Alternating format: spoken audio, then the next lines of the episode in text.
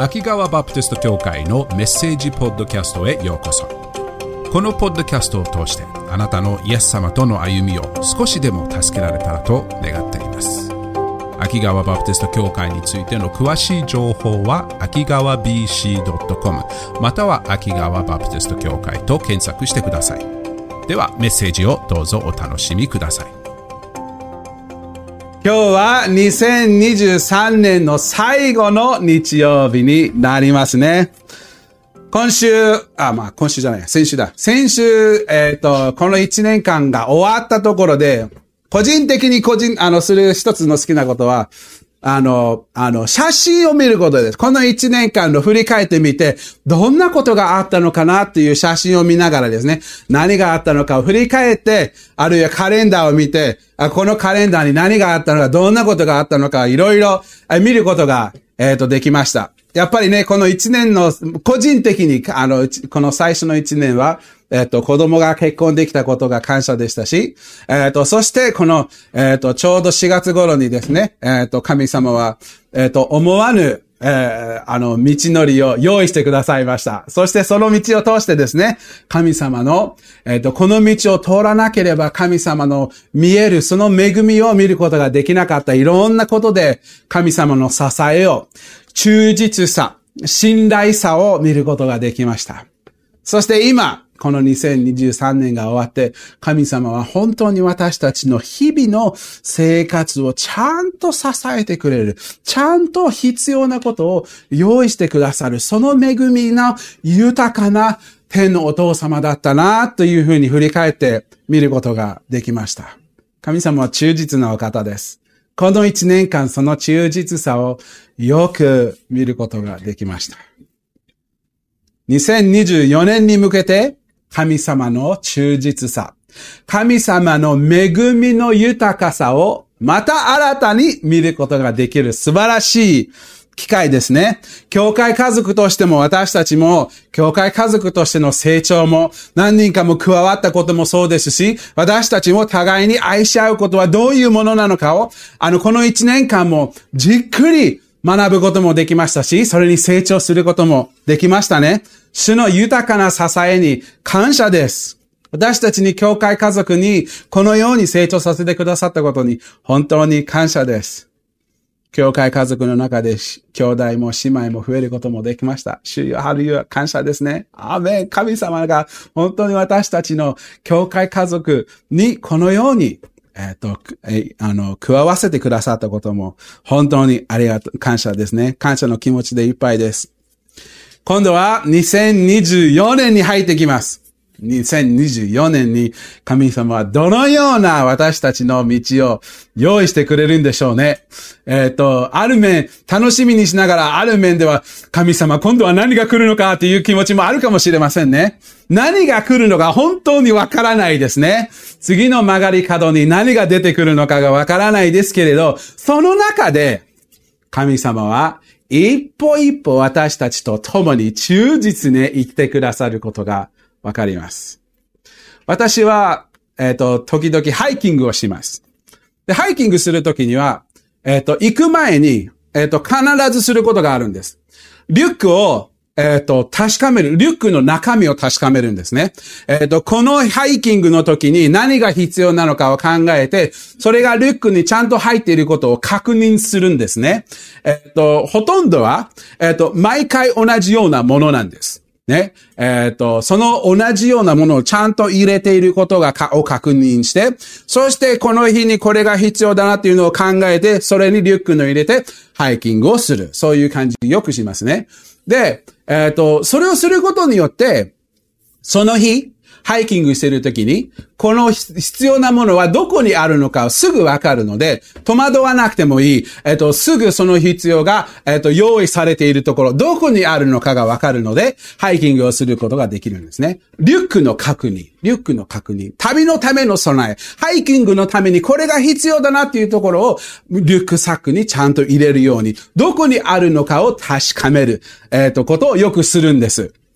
で、2023年を終えて、今度2024年に始めるところで、私たちの人生の中でも、あの、旅、この旅路のリュックに神様の恵みが何が入っているのかを再確認するっていうことはすごくいいことだと思います。私たちの人生の中で神様はいろんなものを私たちのために与えているのです。クリスチャンの歩み、イエス様との歩みをするためには神様は様々な恵みを私たちに備えているのです。でもたまに私たちはそれを本当に何であるのか、どのようにその恵みが与えられているのかを、リュックサックを時々開けて、あ、これがあるんだ、あ、よかったな。別に新しいものじゃないかもしれません。定期的に使っているものかもしれませんけれど、リュックサックを時々開けて、中身を確認することは、すごく大切な一部だと思います。私たちのこの2024年、の旅路を始めるときに、霊的なリュックサックを開けてみましょう。神様がこの一年、私たちに支え、用意してくださった様々な恵みをチェックして、そしてそのチェック、その恵みが私たちに用意されていることを覚えて、この一年を迎えようかなと思います。ので今日のメッセージは、旅のための備え。神様が私たちのために、この旅を備えるためのいろんな恵みを見ていきましょう。全部は見ることはできません。全部言ったらもうこれはもう何ヶ月のシリーズになるので、えっ、と、ほんの少しだけ見たいと思います。えっ、ー、と、それを見るためには、まず最初はエペソ。僕がエペソ一章大好きです。エペソ一章本当に素晴らしい書物です。ここからスタートしたいと思いますけれど、エペソ一章を通して見れる神様の備え。一番最初に自分のリュックに入っている神様の恵みの一つは、自分は神様の子供とされたこと。神様の子供とされたことは大きな大きな恵みです。あなたはイエス様のところに来て、イエス様に自分の罪の許しを得て、イエス様に永遠の命を受けるように信頼を置くこと。神様に受け入れるためにはイエス様の十字架の血潮に信頼して、そしてその十字架によって救いが与えられていること。そして復活によって永遠の命が与えられていることを見ること、そしてそれを信じることによって、あなたには素晴らしい特権が与えられているのです。神様の子供という特権。これはすごいです。今日は神様の子供という特権、この恵みを最初に見ていきたいと思います。エピソード1章の3節から一緒に見ましょう。私たちの主イエス・キリストの父である神が褒めたたえられますように。神はキリストにあって天井にあるすべての霊的祝福をもって私たちを祝福してくださいました。アーメン。感謝ですね。すなわち、神は世界の元へが据えられる前から、この方、イエス様にあって、私たちを選び、見前に聖なる、傷のないものにしようとされたのです。素晴らしいですよね。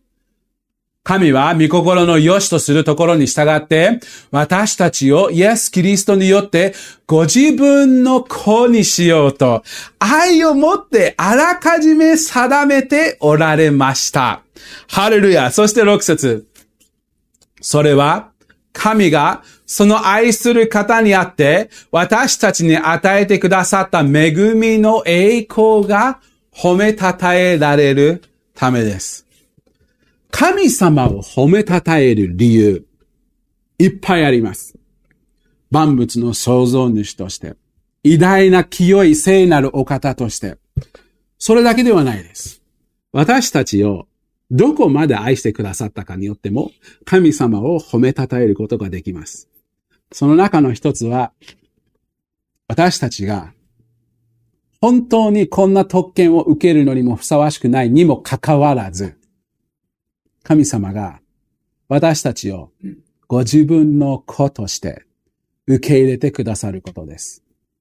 ただ私たちをお作りになって私たちを創造物として受け入れるだけではなく、創造されたもの、私たちが神様に反抗した、神様に無視した、自分の人生を自分勝手に歩んだにもかかわらず、神様は御子をこの世に送ってくださって、私たちの自分の背き、自分の神様の無視、その罪の罰を完全に、イエス様が払ってくださって、そしてそれだけではなく、私たちを神様の子供とする素晴らしい特権を与えてくださったことは、神様の豊かな、豊かな恵みの一つです。あなたは神様の子供です。イエス様を信じる者として、あなたは神様の子供です。この次の一年に何が起こるかはわからないです。すごく、うーん、楽な一年になるかもしれません。辛い一年になるかもしれません。喜びがいっぱいある一年でもありますかもしれないし、悲しみもある一年にもなるかもしれません。この次の一年に何が起こるのかはわからないですけれど、一つわかるのは、あなたは神の子です。何があっても、神様はあなたをご自分の子供として愛してくださっている。神の子としての特権はすごいです。そしてそれに伴ういろんな恵みがあるんです。その中の一つの恵みは、七節に見ることができるのです。七節。このキリストにあって私たちは、その地によるあがない、背きの罪の許しを受けています。これは神の豊かな恵みによるのです。あがなわれている。許されている。リュックサックを開けて、この人生、この2024年に向けて何が起こるかはわからないですけれど、一つわかるのは、自分は罪からあがなわれたものである。そして許されているものであること。これはすごいです。あがなわれるってどういう意味だかわかりますか？あがなわれる。イエス様の時代では奴隷がいましたね。そして奴隷の人生を歩んでいる人は、その自分の奴隷の生活から解放されることは非常に難しかったです。ほとんどの場合は誰かがその人のの奴隷の代価を払わなければならなかった状況でした。そしてその奴隷の代価が払われた時点で自由になるのです。自分ではどうしても払うのに無理な状況が多くありました。イエス様がこの地上に来たのは、私たちの罪の支配からあがなってくれるためでした。私たちの罪の代価は多すぎて、大きすぎて、自分ではどんなに頑張っても払えない状況でした。自分の人生の中でどんなに頑張っても、その罪の代価を払うことができないのです。なぜかというと、その代価の高さを考えると、どれくらい価値のあるものでなければ、その代価が払われないか、払われることができないかというと、このキリストにあって私たちはその血によるあがない。イエス様の尊い血潮が流されなければ、その代価が払われなかったくらいの尊い代価でした。神の御子が私たちのためにご自分の尊い血を流してくださって、私たちの罪の代価を払ってくださったのです。私たちを罪から自由にしてくださったのです。罪の罰を完全に払っただけではなく、罪の支配から自由にしてくださるのです。もう私たちは罪の満ちた人生を歩まなくていいんです。自分勝手の人生だけを歩むことをしなくてもいいように、イエス様は私たちに自由にしてくださったのです。神様を喜ばせる人生を歩めるようにしてくださったのです。そしていつか私たちは天国で罪の罰からし、ああの、解放されただけではなく、罪の支配から解放されただけではなく、罪の存在自体から解放してくださる時が来るのです。これ素晴らしいことです。あがなわれていること。この一年に何があっても自分があがなわれていること。罪の支配から自由にされてくださった。イエス様に感謝できます。それだけではなく、許しを与えられている。背きの罪の許しを受けています。今の状況です。背きの罪の許しを受けています。いつか受けるのではなく、もうすでに許しを受けています。つまり、この人生を歩む中で、イエス様は、あなたの罪、私の罪を完全にあがなっただけではなく、神様に対して犯したことを完全に許されているものとして、この人生を歩むことができる。神様の子として。すごいことです。この一年に何があるかわからないですけれど、神の子供として、あがなわれて、この日々を歩むことができる。安心して神様に受け入れられているもの。神様が完全に自分を愛している、受け入れてくれる、支えてくださっていることに確信を持って日々歩むことができるんです。これってすごくない？確信を持つことが、希望を持って歩むことができるのですね。罪から解放されたものとして、もう罪の暗闇の世界に歩む必要はない。神の御国、イエス様の御国の光の中で歩むことができる。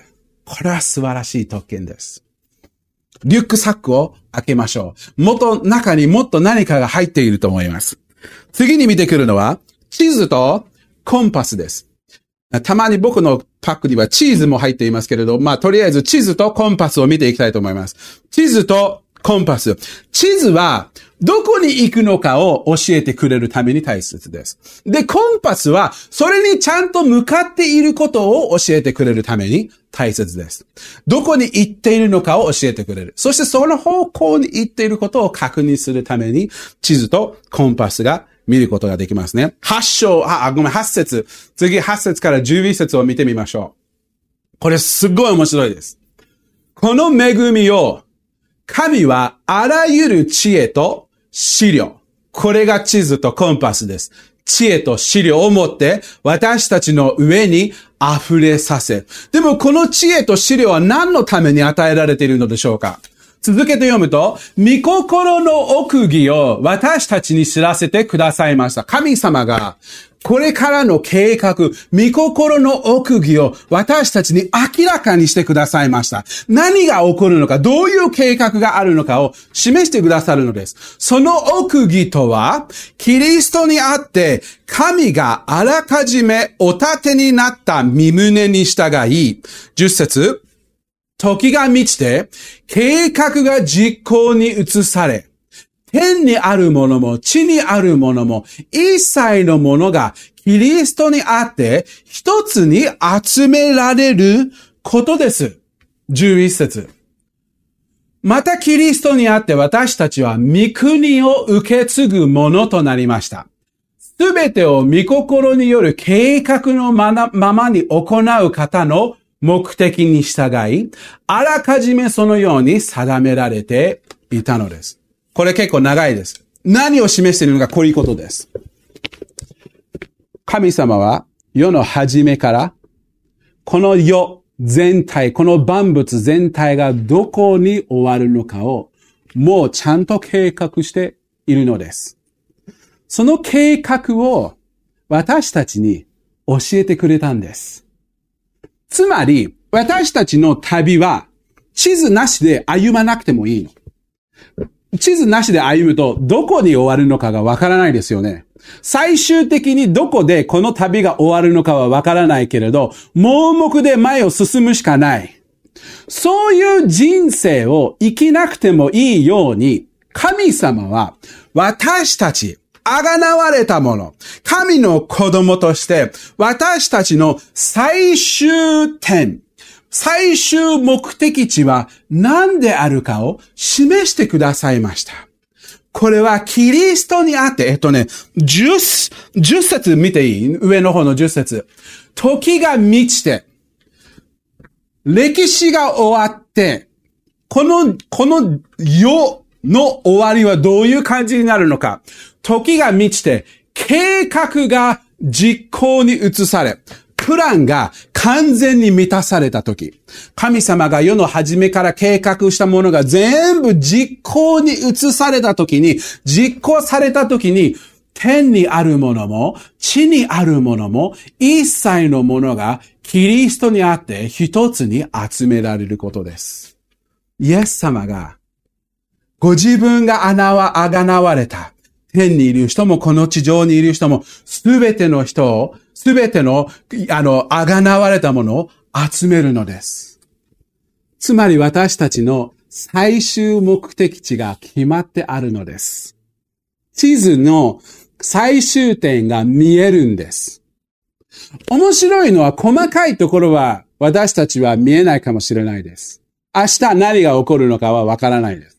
明後日何が起こるのかはわからないです。でも、私たちのこの地上の道のりがどこで終わるのか、どのように終わるのか、それだけではなく、世の終わり、そして永遠の始まりの時に、私たちはどういうところにいるのかもちゃんとわかるのです。イエス様は私たちに最終目的地はどこであるのかの知恵を私たちに恵み深く与えてくださったのです。ので私たちは日々盲目で歩まなくてもいいんです。どこに行くのかっていうのがわかるのです。でもそれだけじゃないんです。もう一つ神様が与えたのは資料というものです。資料。つまり私たちがこの日々に歩んでいる中で、どういうふうにこの日々の生活の中で最終目的地に行くためにどういう方向に歩めばいいのかというコンパスをも与えたのです。私の最終目的地は天国であれば、イエス様と永遠に過ごすことであれば、この日々の生活の中で、どうやってその方向に向いて歩けばいいのかというコンパスを私たちに与えてくださっているのです。何があるかはわからないけれど、最終的にどこに行くのかはわかる。ので、この日々の曲がり角に何があるかはわからないけれど、その曲がり角の奥の方にはイエス様の身元にいる。イエス様に集められて、教会家族がみんな救われている人はみんなイエス様の身元で永遠に神様を褒めたたえる。神様の子供として永遠を過ごすことができることがわかる。素晴らしいことです。地図とコンパス。旅には貴重なものです。私はどこに進んでいるのが分かっているから、毎日その方向に向かって一歩一歩歩むことができる。毎日一歩一歩その最終点に近づいてきている。素晴らしいことです。他にも神様は素晴らしい恵みを与えてくださったのです。次に見ているのはトレイルガイドです。トレイルガイド。山の、山を歩く時のガイドさんです。トレイルガイド。これは精霊様のことですね。12節を見ましょうか。それは前からキリストに望みを置いていた私たちが神の栄光を褒めたたえるためで、もう神様の栄光を褒めたたえると何度も何度も出てますよね。神の栄光を褒めたたえる。神様が全部私たちの人生の必要を満たしていること、その栄光を示しているのがこれなんです。神の栄光を褒めたたえるためです。13節このキリストにあってあなた方もまた真理の言葉、あなた方の救いの福音を聞いて、それを信じたことにより、約束の精霊によって勝因を押されました。約束の精霊によって勝因を押されました。14節精霊は私たちが御国を受け継ぐことの保証です。御国を受け継ぐことの保証です。このことは私たちが贖われて、神のものとされ、神の栄光が褒めたたえられるためです。これって面白いです。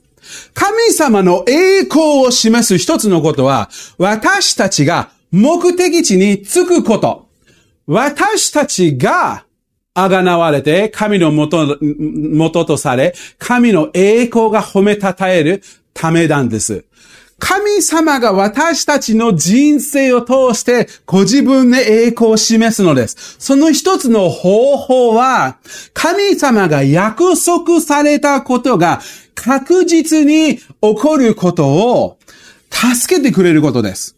つまり、その地図の最終点にちゃんと継ぐことができるように、神様は私たちの日々の歩みに必要としているガイドを用意してくださるのです。そのガイドは精霊様です。私たちが御国を受け継ぐための勝因となってくださる保証として与えてくださる素晴らしい助けてになるのです。精霊様が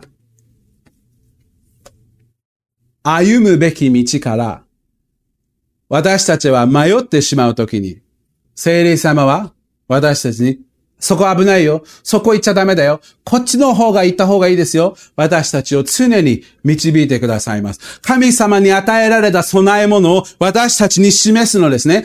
今日はこれが必要ですよ。見言葉を読むときに2000年前かけられている書物が今日の私たちの必要を満たすために聖霊様が見言葉を通して私たちの人生に当てはまるための理解を、導きを与えてくださるお方です。私たちが弱っている時に私たちを力を与えてくださる。私たちが困っている時に私たちの支えになってくださる。素晴らしいガイドです。どんな時でも聖霊様は私たちと忍耐深く歩んでくださり、私たちを忠実に導いてくださるのです。どのように導くのですか？イエス様は聖霊様についてこのように言いました。ヨハネの16章。しかし、その方、聖霊様ですね。すなわち、真理の御霊が来ると、あなた方をすべての真理に導いてくださいます。御霊は自分から語るのではなく、聞いたことをすべて語り、えっと、これが、から起こることをあなた方に伝えてくださいます。弟子たちにもちゃんと精霊様が日々の生活を導いてあ支えてくださいました。そして私たちの人生の中でも精霊様は私たちを日々導いて支えてくださるのです。御言葉、真理の御言葉を通して私たちを支えてくださるのです。これによって神様の栄光が見ることができるのです。リュックサックを開けると、地図もある、コンパスもある、神のことされる特権が与えられている、許されている、あらなわれている、いろんな方法で神様の恵みを見ることができます。最後に、ハイキングの仲間を与えて、リュックには入らないけれど、ハイキングの仲間を与えてくださいました。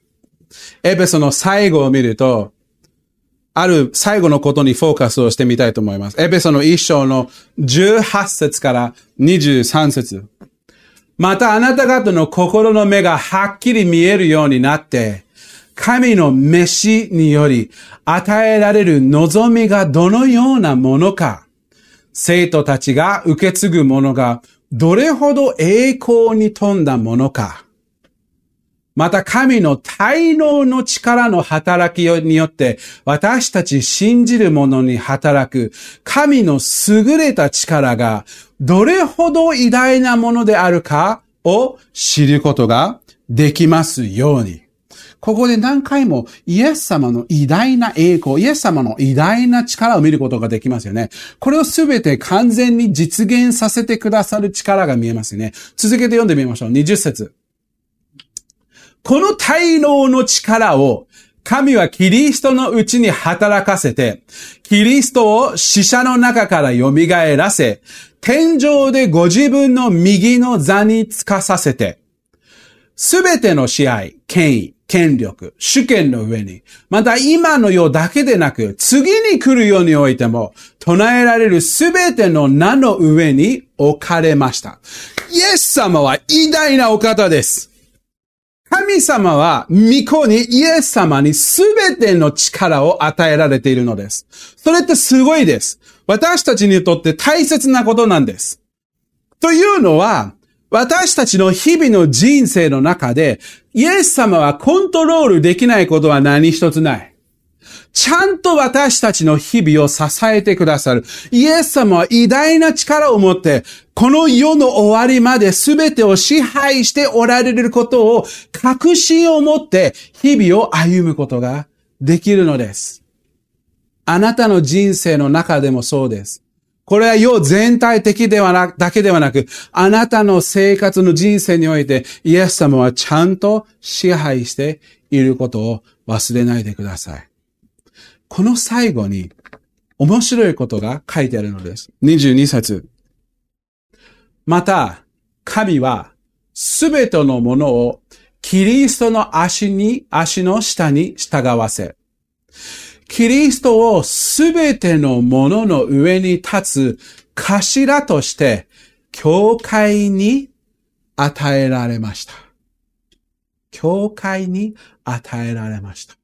23節。教会はキリストの体であり、すべてのものをすべてのもので満たす方が満ちておられるところです。教会というのは素晴らしい神様の恵みの一つです。この偉大な主が私たちの日々の生活の中で最終点に届くまで精霊様を私たちに与えて、そしてそのガイドを与えてくださるだけではなく、ハイキングの仲間をも与えてくださるのです。キリストの体です。教会家族です。あなたは、この教会家族、兄弟姉妹を支える大切な役割も与えられると同時に、教会家族に支えられる素晴らしい特権も与えるのです。あなたの重荷を負ってくれる仲間もいるだけではなく、あま、あなたもその仲間の重荷を追い合う大切な、えっと、仲間を与えてくださったのです。困っている時に助け合う。つまずく時に支えてあげる。困っている時に、弱っている時に力を与えあげる。そういう教会家族、ハイキングの仲間を与えてくださったのです。で、面白いのは、みんな同じ目的地に向かっているのです。みんな同じ目的地に向かっている。そしてみんな同じガイドに導かれているのです。みんな同じ贖いを受けて、同じ許しを受けて、互いにつまずいたり困ったり、えっと、つまずかせたり困らせたりする時もあれば、互いに支え合ったり、互いに愛し合ったり、互いに助け合ったりする仲間を私たちに与えてくださったのです。この道は一人で歩む道ではないです。2023年は一人で歩む道ではなかった同じように、この次の一年も一人で歩む道ではないです。神様に与えられた仲間、キリストの体、教会家族と共に、ガイドさんの後についていて、精霊様に教えられたことを見て、守って、その後についていって、そして何があっても、どんな状況にいても、神様の子供であることを忘れないことです。神様に許されて、あがなわれている。神様に様々な助けを受けたものとして歩むことができるのです。私たちは本当にリュックサックの中でほんの少ししか見てないです。神様にそれ以上の様々な備えを私たちに用意してくださっているのです。この一年も、そのリュックサックを開け続けながら、神様に与えられた備えを確認しながら、この2024年も歩んでいきましょう。神様がこの2023年を支えてくださったように、この2024年も同じように支えてくださいます。一番残念なことは、リュックサックを開けないままで人生を歩むことです。神様にこんないろんな賜物を与えたの、こんないろんな支え、備えを与えたにもかかわらず、リュックを開けないままで、ただ背負って自分で何とか頑張ることは残念なことです。そのようにしないように気をつけましょう。神様の備え、与えられた備えを私たちの人生に活かしながら人生の助けになるように使っていきましょう。お祈りします。天皇お父様、あなた様にこの一年間支えられたことに感謝します。そしてこの次の一年も、明日から、明日から私たちのための備えを与えてくださってありがとうございます。どうかどうか私たちもこの人生を歩む中で、毎日、日々、自分のリュックを開けて、この素晴らしい様々な備えを与えられて歩むことができることを覚えて、希望を持って、確信を持って生きることができるように助けてください。イエス様の偉大な皆によって感謝して祈ります。アーメン。